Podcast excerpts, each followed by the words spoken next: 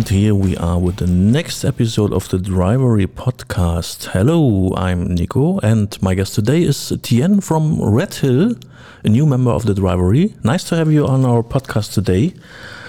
Why not start with a small introduction about yourself? Thank you, Nico, for the nice introduction. And it's great to be here today. And it's also great to be at the Drivery in general. Love this space.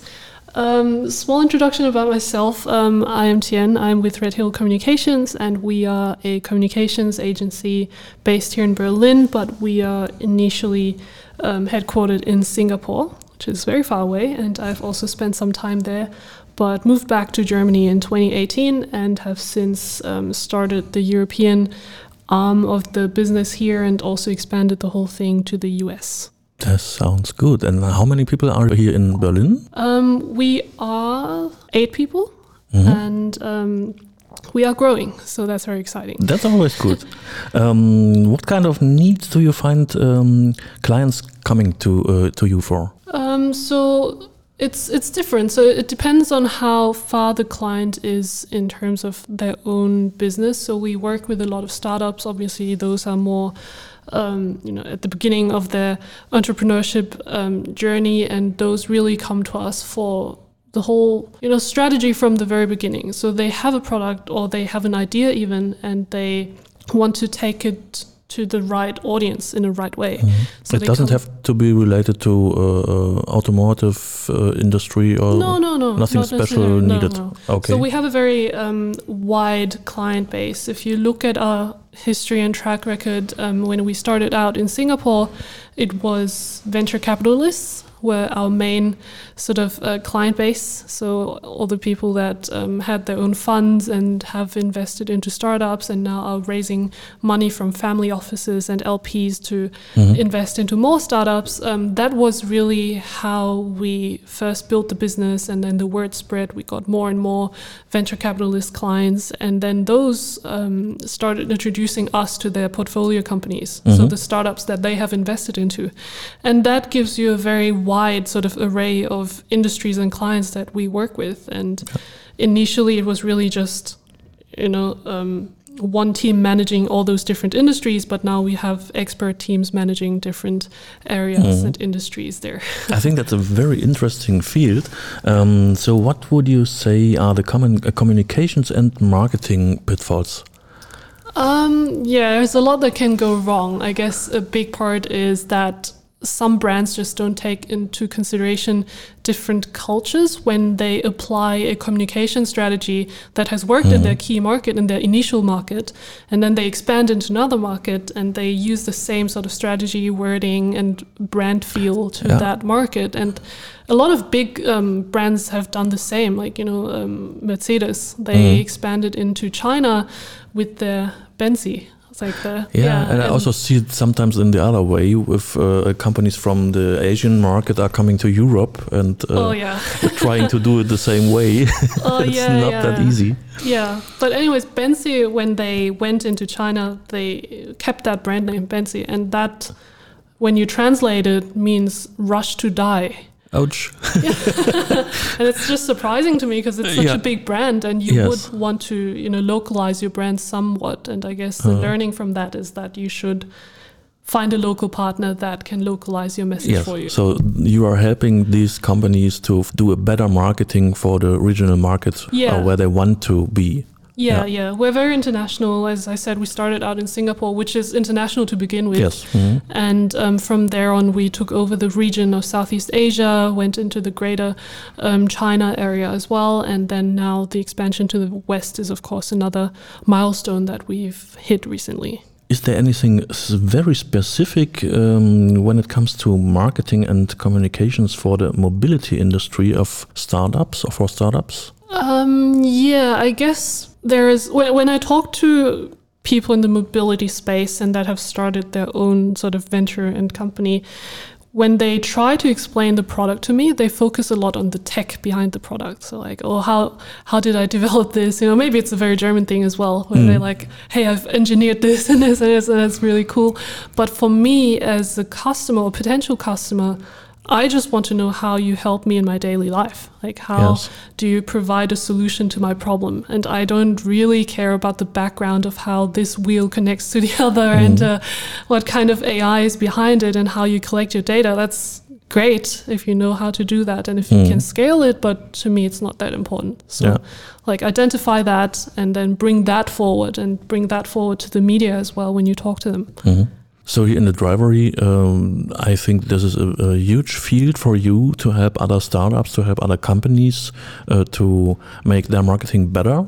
Yeah. So do you have any special ideas so far, or did you meet any uh, companies here? Yeah, I mean, just walking through the drivery, you meet so many new people and new faces, and then you talk to them and you see what they do, and you just, oh, I just think to myself, like, wow, you're so smart. Like, I, what we do is like, we really just bring that smartness to the outside world, but initially that's like their product, that's what they came up with. And I just think to myself, like, how did a human being even create such magic? you know, it's really cool. And um, I, I saw this one company that I walked past. They do um, these advertisements on moving taxis, and then you can customize it be like where the taxi is like based on where the taxi is the advertisement changes to another local business that's in the area and that's so smart Yeah. it's really smart So what are the future trends in your industry? Um, there are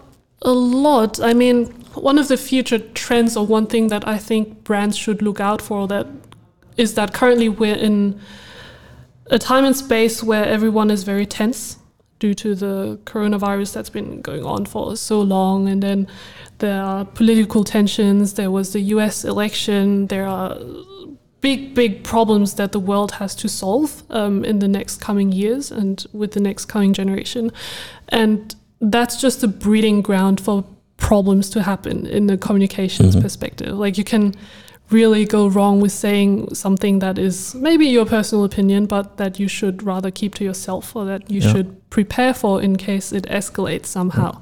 So that's one thing that I think is different from the years um, leading up to now. Um, another thing is, and it's more of a more from a consumer side of um, thinking. When you like a, a lot of our business is about getting people into media, right, and getting media coverage for people. But um, first of all, we've moved away from print to the online versions of the newspapers, for example, and then oftentimes there is a paywall, and the paywalls are on the rise because you know when the print dies down media has to Yes. make money from paywalls. And for me as a reader you know if it wasn't for red hill and all these subscriptions that we have on like hundreds of publications i would just click out of it. I wouldn't even mm. read it. So i think the importance of something like a company blog or just content that you as a company create yourself that is accessible that's not behind a paywall will rise. And in the past you know you could have put anything on your company blog. It could have been very uh, promotional and just talking to, about yourself. But now i think you should really give it a thought of what you put on there and it should also create some value. And it's a huge opportunity in the end for companies because people that click out of paywalls will still try to understand that field and find information about that Yeah. field so provide that and you're good There are always some new trends in the marketing field. So as you said, the um, newspapers are not that uh, modern anymore. Often you have paywalls, but there is a new field of voice marketing, for example. Um, In our way here, we are doing a podcast for the drivery. Yeah. So I'm sure you are doing the same for different companies. Oh yeah, definitely. I mean, we're also diving into podcasts. Several of our retained clients have come to us and they're like, um, "Can you help us start a podcast? How do we do it?" And they are in the very traditional industries like finance, like VCs and stuff. And um, a lot of them are also, you know, Clubhouse when it came up. Everyone was like having this fear of missing out, and they're like, "Hey, do you still have invites? Can you invite me? what should I think about this Yeah. sort of new um, medium? Like, should I be part of this? Is this a thing that will stay? And I think, you know, audio in itself will stay because people start multitasking. Like, people's attention spans is getting smaller Yes. and smaller, and if you have a medium that people can consume while they do something else like in the house or when they're driving. That's a very good thing. Um, Yeah, I think some people are uh, better in, in hearing something instead of reading things Yeah. and, and uh, waste, let's say, wasting time with it. But you can you can hear podcasts wherever you are and whatever you are doing. Yeah, exactly. So- exactly. It's a very attractive um, format, and I, I'm very glad that we're having this discussion right now on on a podcast as well. And I, I think it's also a good way to really convey the emotion and the tone of voice through a podcast rather than you know writing it down Yes. anywhere the the reader um, reading it in their own voice and Uh-huh. maybe misinterpreting things Yes, as well that you write. That's right. Yeah. So let's say we are inviting other companies to join our podcast here at the Drivery, Yeah, and we can present them uh, or present their uh, company and their industry and what they are doing. This is also a good way of marketing for other companies here. Absolutely, yeah. If you're interested in being featured, um, Red Hill is going to take a more active role as well, working together with Nico to um, bring more content out on this sort of platform. And if you have a cool business idea, if you're a member of a drivery, if you're not a member of the drivery but you're in the same industry, then just reach out to us, and then we'll be in touch with you to get Yes. you featured on here as well. You told me you are also working uh, or partnering with the Drivery to help them. to- Yeah, yeah. yeah. It came. I guess it came as the next natural step after we um, became a member, and the drivery said that a lot of their members might be looking for help with their comms work, and the drivery is not the service provider to do that in house, and they are currently looking for other people to take that over for them and we're like yeah that would be great we would love to partner with you it's an awesome awesome ecosystem here it's very supportive and i see a lot of um, potential in these companies that i want to support as well Great. So many thanks for the nice talk, and I look forward to, to the next podcast with you, maybe together with you. Uh, we will see each other very soon again and Yeah. hear each other very soon again. Yeah. Thank you very much, Tien. thank you so much nico it was great being here Bye. bye